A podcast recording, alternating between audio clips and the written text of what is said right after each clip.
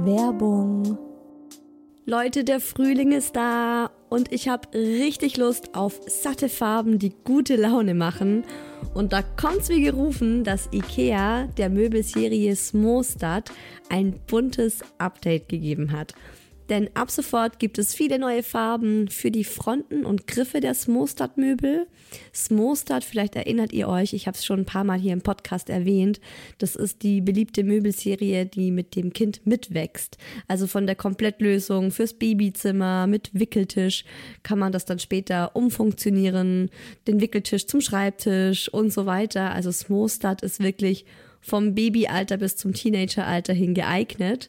Und wenn man mal wieder frischen Wind im Kinderzimmer haben will, kann man dann zum Beispiel einfach die Farbe der Griffe von weiß zu orange oder gelb oder rosa oder grün ändern und zack, schon sieht das alles wieder ganz neu und fresh aus und man muss jetzt nicht groß irgendwie neue Möbel kaufen. IKEA hat stark darauf geachtet, dass die neuen Farben mit den anderen Möbeln gut harmonieren und sie sich gut miteinander kombinieren lassen. Und es ist wirklich für jedes Kindesalter die passende Farbe dabei. Und es gibt auch noch ein paar coole neue Accessoires für die Smostad-Serie, wie zum Beispiel die Box Jettebjörn für mehr Stauraum, Organizer für Schubladen oder die cleveren Haken LED Head. Ich stehe ja total auf bunte Kinderzimmer und wenn es euch genauso geht, schaut mal rein bei IKEA, egal ob online oder im Store. Ich habe euch den Link zur Smostad-Serie auch wie immer in die Shownotes gepackt. Werbung Ende.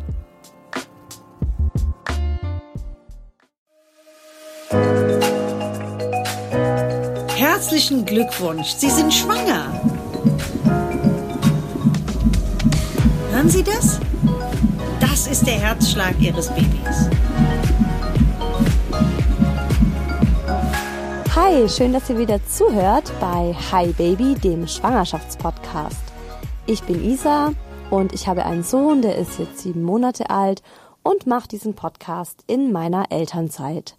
Und heute wird bei mir ein bisschen gelästert. Wobei eigentlich können wir das bisschen auch gleich streichen. Es geht heute um das Phänomen, dass sehr viele Menschen der Meinung sind, eine schwangere Frau belehren zu dürfen oder eigentlich eher zu müssen über ähm, eigentlich alles. Als schwangere Frau bekommt man nämlich wirklich zum Teil unfassbar blöde Kommentare zu hören vom Barkeeper, der dich fragt, planst du einen Kaiserschnitt? Über den Kollegen, der dich auslacht und sagt, dein Gang wird auch immer breiter, bis hin zur Oma im Supermarkt, die dir erklären möchte, welches Mineralwasser du jetzt in deinem Zustand kaufen musst, weil das am wenigsten Natrium hat. Aha, alles klar. Keines dieser Beispiele ist erfunden und das ist nur die Spitze des Eisbergs.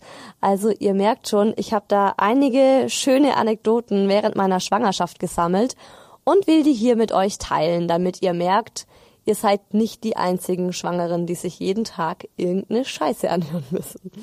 Und falls ihr nicht schwanger seid, dann könnt ihr euch jetzt entspannt zurücklehnen und schön mitlachen und euch am besten merken, was ihr auf keinen Fall zu einer Schwangeren sagen solltet. Mein Freund ist auch wieder mit dabei und diesmal ist er sozusagen auf der Anklagebank bei mir, weil auch er hat mich mit so dem ein oder anderen Kommentar auf die Palme gebracht. Darüber spreche ich dann auch mit ihm. Und Frauenärztin Dr. Sheila Delis ist in dieser Folge mit dabei und räumt ein für alle Mal auf mit diesen 1001 Mythen über Schwangerschaft und Ernährung.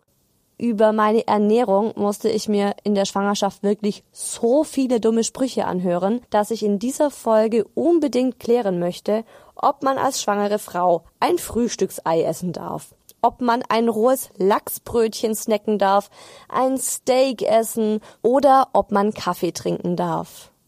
Also, Schwanger zu sein ist ja die Gesprächsgrundlage. Das ist super, wenn ihr mit irgendjemandem zusammen seid und ihr kennt diese Person kaum. Und da gibt's ja, wenn man jetzt nicht schwanger ist, diese awkward Momente, wo man dann nicht weiß, was man miteinander sprechen soll.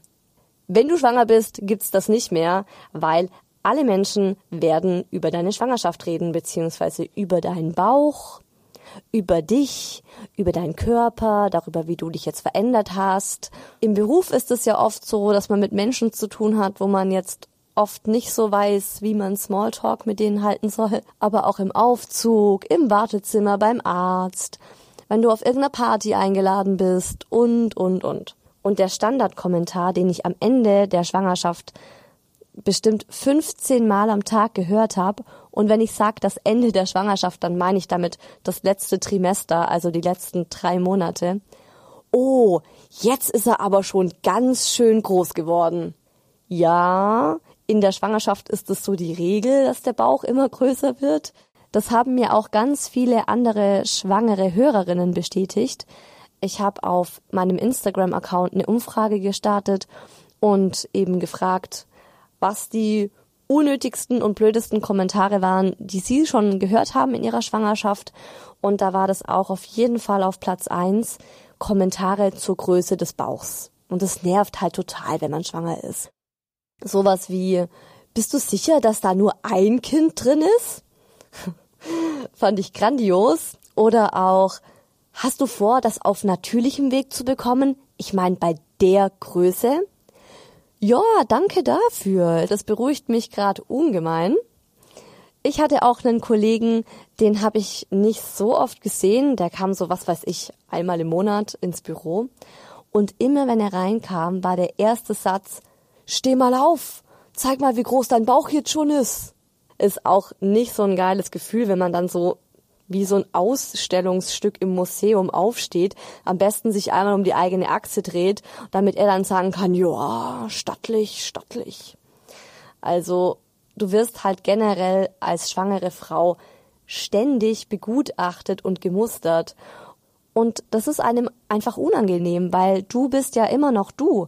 Und diese Menschen kommen aber gar nicht darauf, dass sie dich jetzt als Frau, als Mensch so anschauen, sondern sie denken halt irgendwie nur, du bist halt die Brutmaschine für dieses Kind und kommentieren das halt so, als würden sie sich, was weiß ich, irgendeinen neuen Mercedes oder Audi oder whatever anschauen.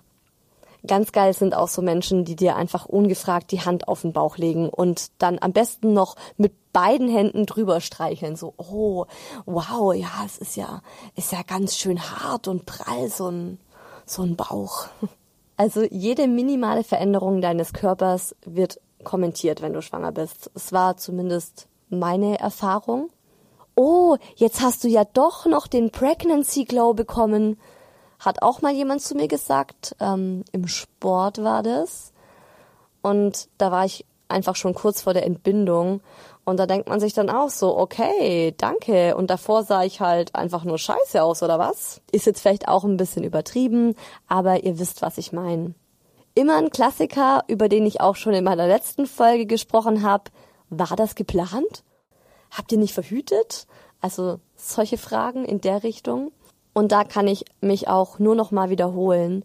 Wenn ihr nicht wirklich eng mit der Schwangeren befreundet seid, dann geht euch das nichts an.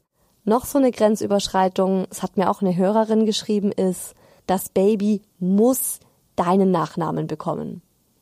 Ist halt auch so, ne? Wenn du das jetzt nicht vorhast, sondern unverheiratet bist und trotzdem den Nachnamen des Mannes nehmen möchtest, ist halt einfach so eine Geschichte. Ich meine, warum mischen sich die Leute da so ein? Warum glauben alle, sobald man schwanger ist, hat man irgendwie einen Freifahrtsschein, seine Meinung in Bezug auf alles kundzutun? Auch ein sehr schöner Moment. Ich war abends in einer Bar mit einer Freundin und ich habe mir was zu trinken geholt und der Barkeeper schaut mich nur so an und meint, willst du normal entbinden oder lieber einen Kaiserschnitt? What the fuck? Also, da weiß man überhaupt nicht, wie man drauf reagieren soll. Was soll ich da sagen? Ich rede doch nicht mit einem völlig Fremden. Also ich kannte den Barkeeper nicht persönlich. Ich meine, ja, das war jetzt eine Bar, in der ich relativ oft war. Und wir hatten uns schon öfters gesehen, aber ich habe nie mit dem ein persönliches Wort gewechselt. Und dann soll ich ihm plötzlich erzählen, wie ich vorhab, mein Kind auf die Welt zu kriegen. Also ich habe mich gefragt, was in dem Moment in seinem Kopf vorging. Wahrscheinlich nicht so viel. Mein Freund hat auch mal einen Kommentar gebracht, der mich krass genervt hat. Er findet das bis heute lustig und ich kann mich bis heute total darüber aufregen. Was das ist, hört ihr jetzt in den Daddy gefragt.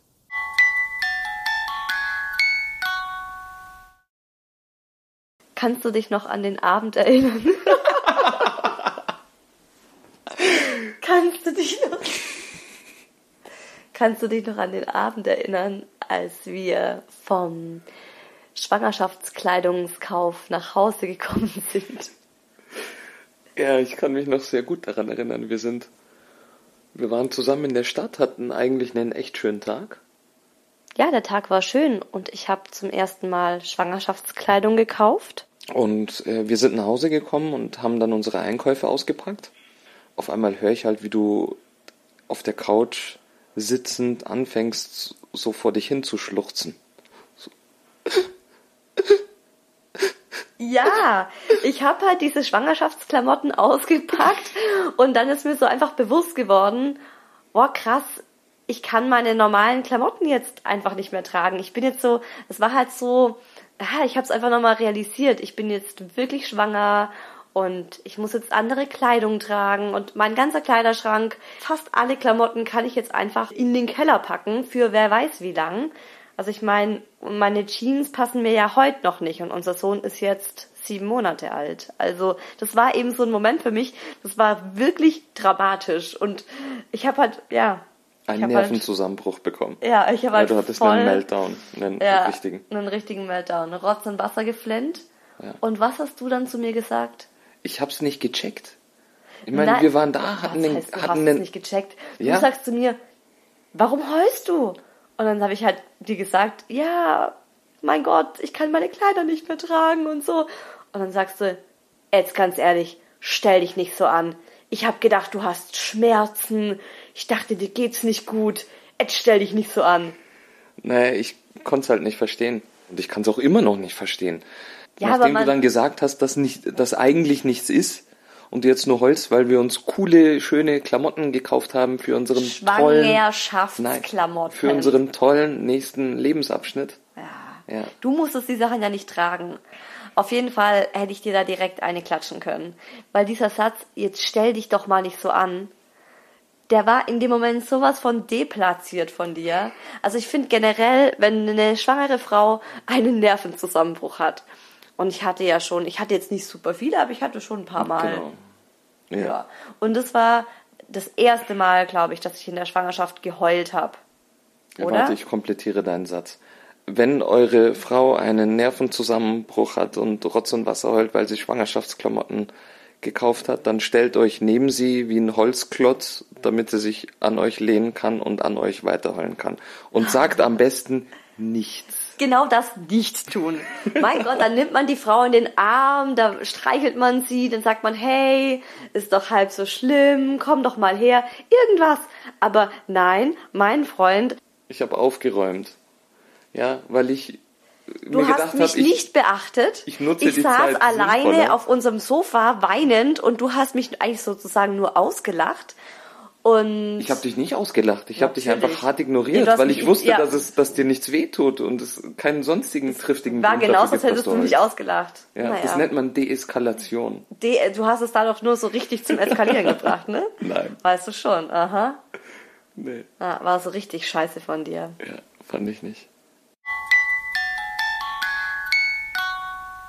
Ey, der Typ hat keine Ahnung, was bei dir im Körper gerade abgeht, allein hormonell.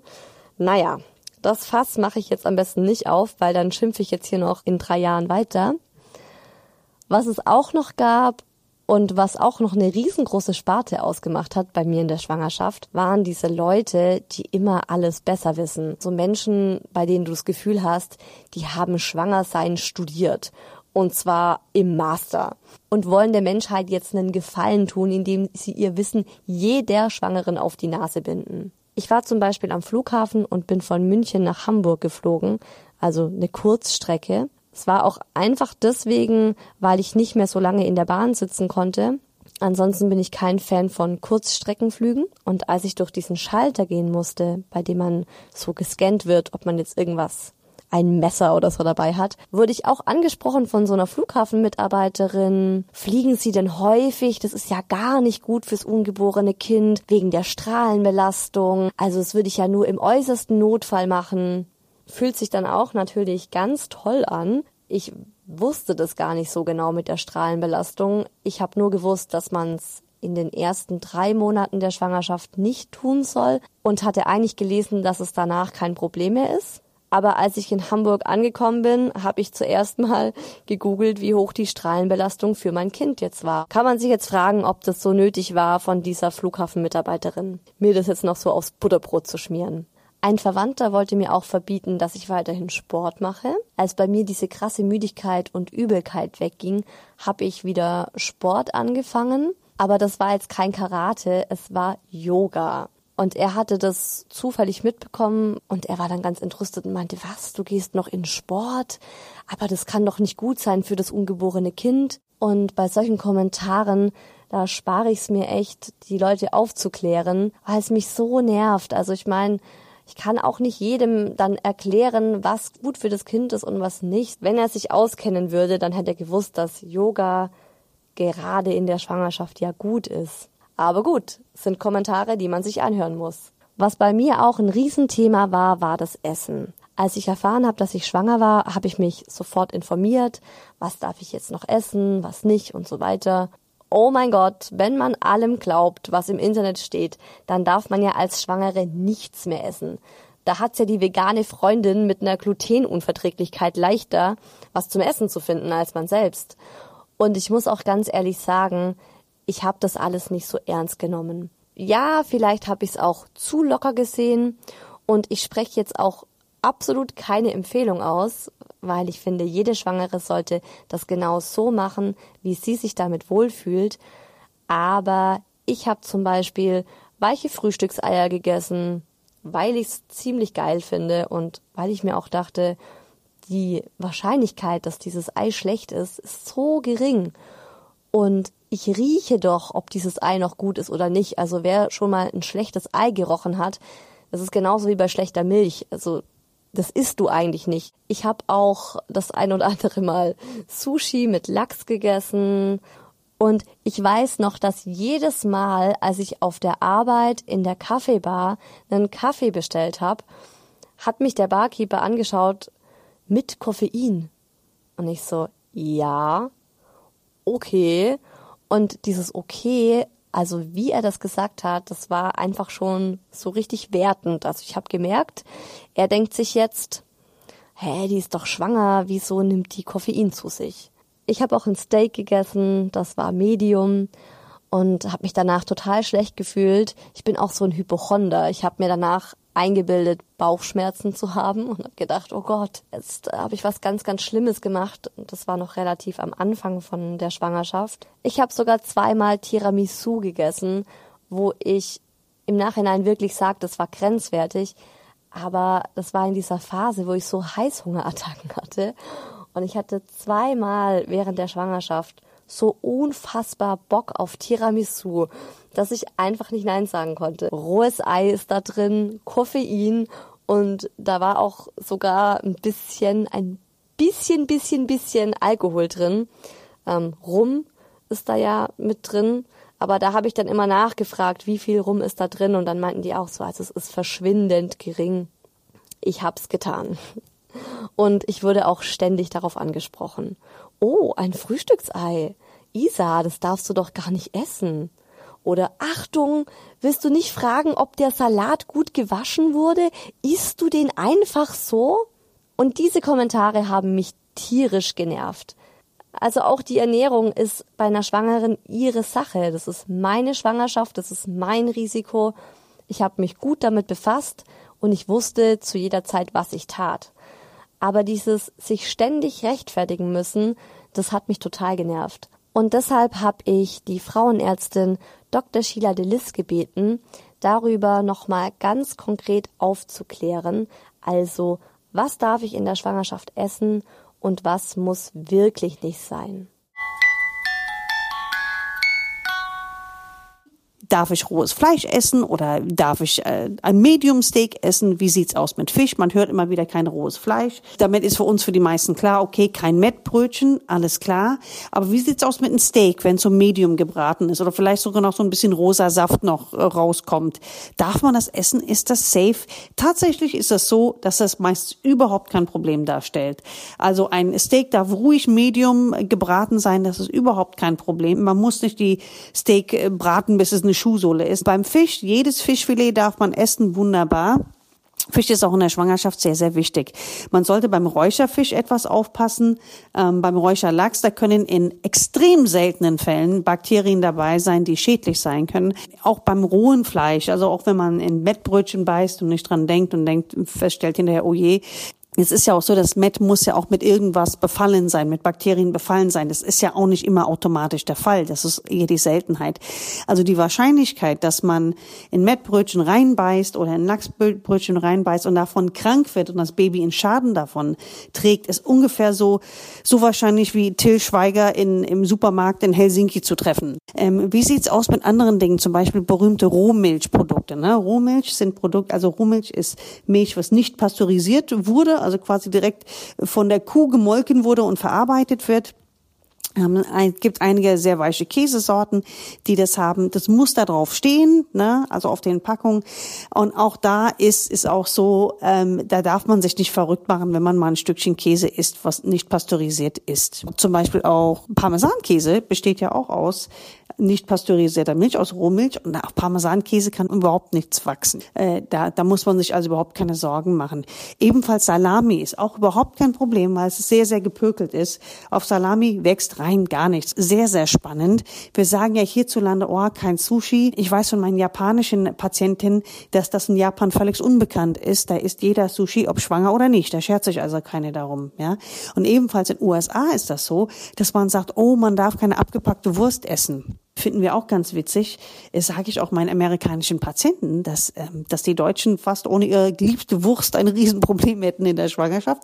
Aber Spaß beiseite, man sieht andere Länder, andere Sitten. Bei Kaffee ist es so, man darf am Tag eine Tasse Kaffee trinken oder eine Tasse Tee oder ein Glas Cola, also etwas mit ein bisschen Koffein, aber bitte nicht mehr, weil man festgestellt hat, dass übermäßigen Kaffeekonsum gerade die Frühschwangerschaft gefährlich werden kann oder zumindest mal zu Problemen beisteuern kann. Auch Thema gekochtes Ei. Gekochtes Ei, weichgekochtes Ei, Spiegelei, wirklich überhaupt kein Problem. Das Eigelb wurde ja erhitzt, insofern können wir davon ausgehen, dass Bakterien getötet sind. Wir entspannen uns alle mal. Unsere Embryos, unsere Babys entspannen sich allemal und freuen sich überhaupt, wenn wir ähm, gut und ausgeglichen essen. Und denkt daran, Babys sind zäh und sie halten eine Menge aus. Also, ich wünsche euch viel, viel, viel Spaß in der Schwangerschaft. Lasst es euch schmecken und lasst euch vor allen Dingen bitte, bitte nicht verrückt machen.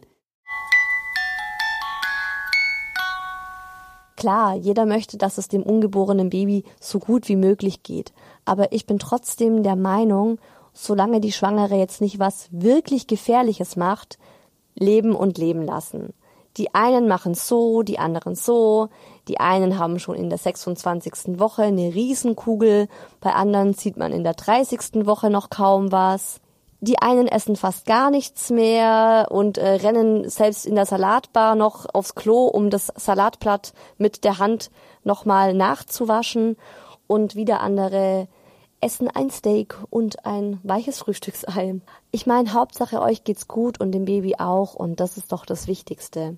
Und wenn ihr schwanger seid und auch den ein oder anderen dummen Kommentar abbekommt, einfach weglächeln. Eine Freundin hat mal zu mir gesagt, Lächeln ist die eleganteste Art, einem Menschen die Zähne zu zeigen. So, jetzt habe ich aber genug gelästert. In zwei Wochen gibt's was ganz Besonderes bei Hi Baby. Ich habe noch in meiner Schwangerschaft ein Interview geführt mit einer Motivationstrainerin und da ging es darum, das beste Mindset für die eigene Schwangerschaft aufzubauen und zu entwickeln. Also wie schaffe ich es durch die Macht meiner Gedanken und meiner Einstellung die beste Schwangerschaft der Welt für mich zu durchleben. Darüber habe ich mit Claudia Raquet gesprochen. Das ist ein echt positives und sehr motivierendes Gespräch geworden. Und das könnt ihr euch in zwei Wochen hier bei Hi Baby anhören. Ob schwanger oder nicht, lasst es euch gut gehen, stresst euch nicht zu viel, genießt die Zeit und wir hören uns in zwei Wochen wieder zu einer neuen Folge von Hi Baby, dem Schwangerschaftspodcast.